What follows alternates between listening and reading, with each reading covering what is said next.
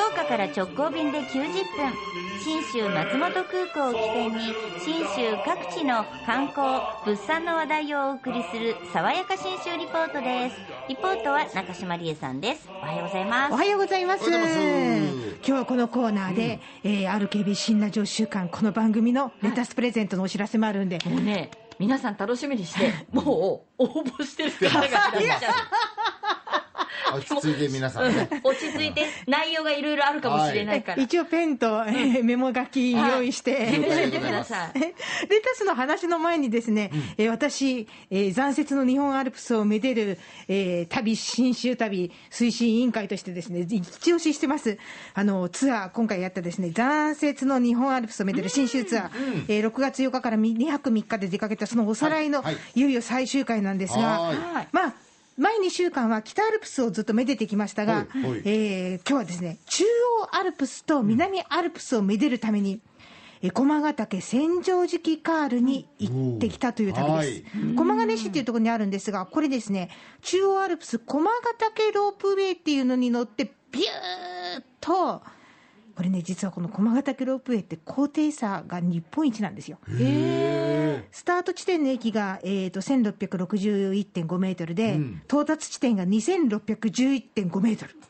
ほー、すごい950メートルを、長いロープウェイその通り、それを7分30秒で上がっていくんです。駒ヶ岳ロープウェイをご利用いただきまして誠にありがとうございます。えー、と61人乗れる大きなロープウェイなんですよね。で、ずんずんずんずん行くんですけど、えーとね、秒速に直すと7メートルぐらい、時速だとえー25キロになるのかな、えーこれでビューかなり速いんですけど、あんまりこう騒音ってなくて、確かに。ガタガタも聞こえないし。ないんですよ、本当ですね。ウィーンっていくだけ。うんうん確かに。滑らかな感じで、で若干1名あの高所恐怖症の人がいたんでドキドキだったんですけどね。あの雪解け水の滝が出てきてたりとか。であの谷間ってがっつりもう登ってロープウェイ登ってる途中からあ雪残ってるなってのが分かるんですよね。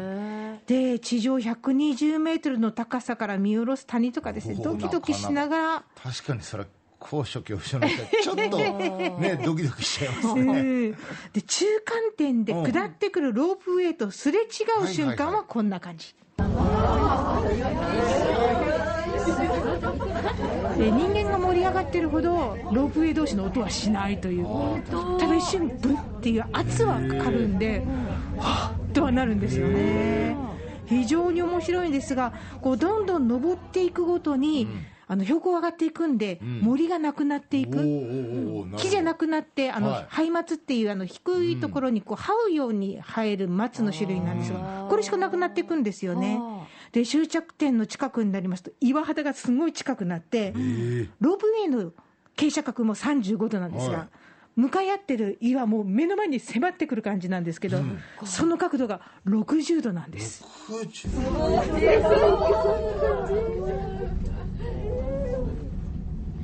いや、本当にね、思わず目の前にね、立ちはだかられる感じ。おーすれすれをこう、シューンと乗り物に乗ったまま上がっていく感じがすごかったんですが心な。しかロープウェイの中も一瞬静まり返りましたね。て言ってましたもんね。あら 大丈夫？大丈夫？みたいな。そういう楽しさがあるんですけどね。そうドキドキがね楽しいですよねそうそうそう。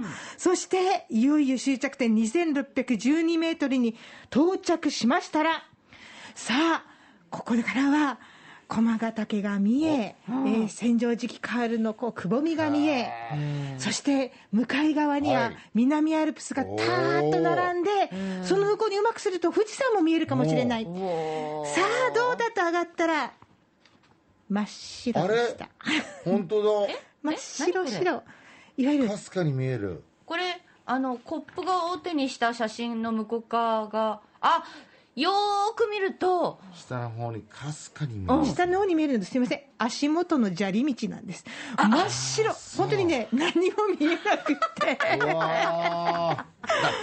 これはね山の天気は本当運ですよね。下がめちゃめちゃ快晴でも。だって今回のツアー結構快晴続きでしたもんね。そう。でこのこれ3日目だったんですけど、朝まで雨が降ってて、どんどん雲が晴れていってる途中、雲を追いかけて登っていった感じだったんですよ。じゃああと何時間か後だったらもしかしたらわからない。わからない。風が強ければね。そうか霧の中かなとか、もやかなとか言ってたけど、これね、思いっきり雲の中にいたわけですよ、私たち。そういうことか。なるほどね。えー残雪の中央アルプスと南アルプスは見られなかったんですが、自分の足元にめっちゃ雪が残ってましたんで、そこをガンガン踏みしめて帰ってきた次第、まあ、運次第なんですけど、こうやって、一回で巡り合えなくても、じゃあ次はどんな景色っていう楽しみがあるのが信州の面白いところなんで、ぜひ私はこの残雪の季節の信州旅、一押ししたいと思います。はい駒ヶ岳千畳敷カールへの旅の玄関口も信州松本空港です。福岡空港から FDA 富士ドリームエアラインズの直行便が90分で1日2往復結んでます。はいそして、ここからはプレゼントのお知らせです。来ましたうんえー、とこれは、うん。えー J えー RKB 新ラジオ週間、連陸じゃんけんからのリスナープレゼントということで、うん爽やかで涼しい信州、まあ、長野県で採れたレタス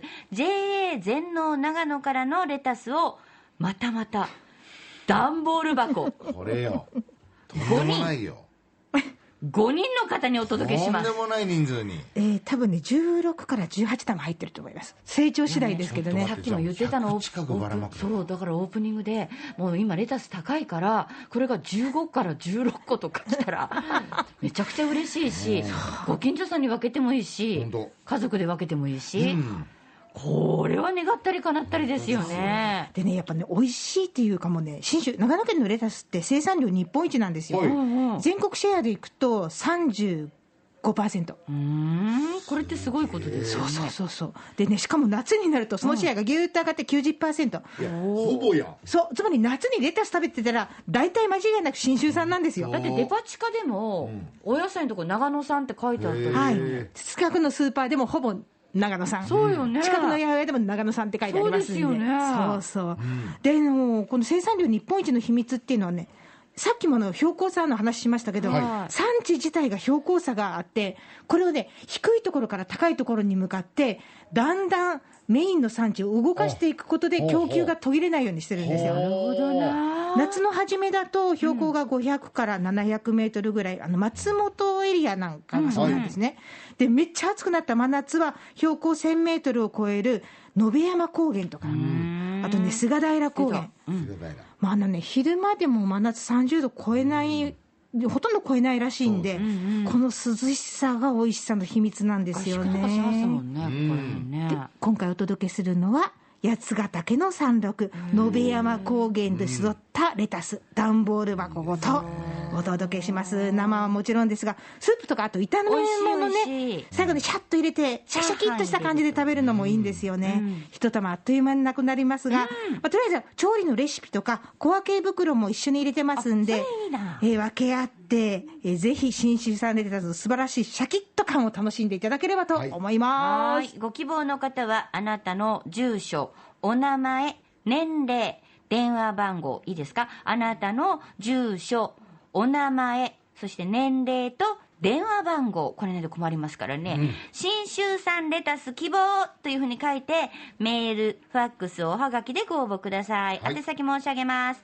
メールは、den アットマーク rkbr.jp den アットマーク rkbr.jp ファックス092-844-8844 092-844-8844こちらがファックスです。おはがきは郵便番号814-8585郵便番号のみで到着しますよ。もう一回言いますよ。郵便番号814-8585 RKB ラジオ電力じゃんけんレタスプレゼント係まで送ってください。はがきの締め切りは6月29日、来週の水曜日到着分までとなりますので、当選発表は来週のこの時間に行います。はい爽やか新州リポート、中島理恵さんでした。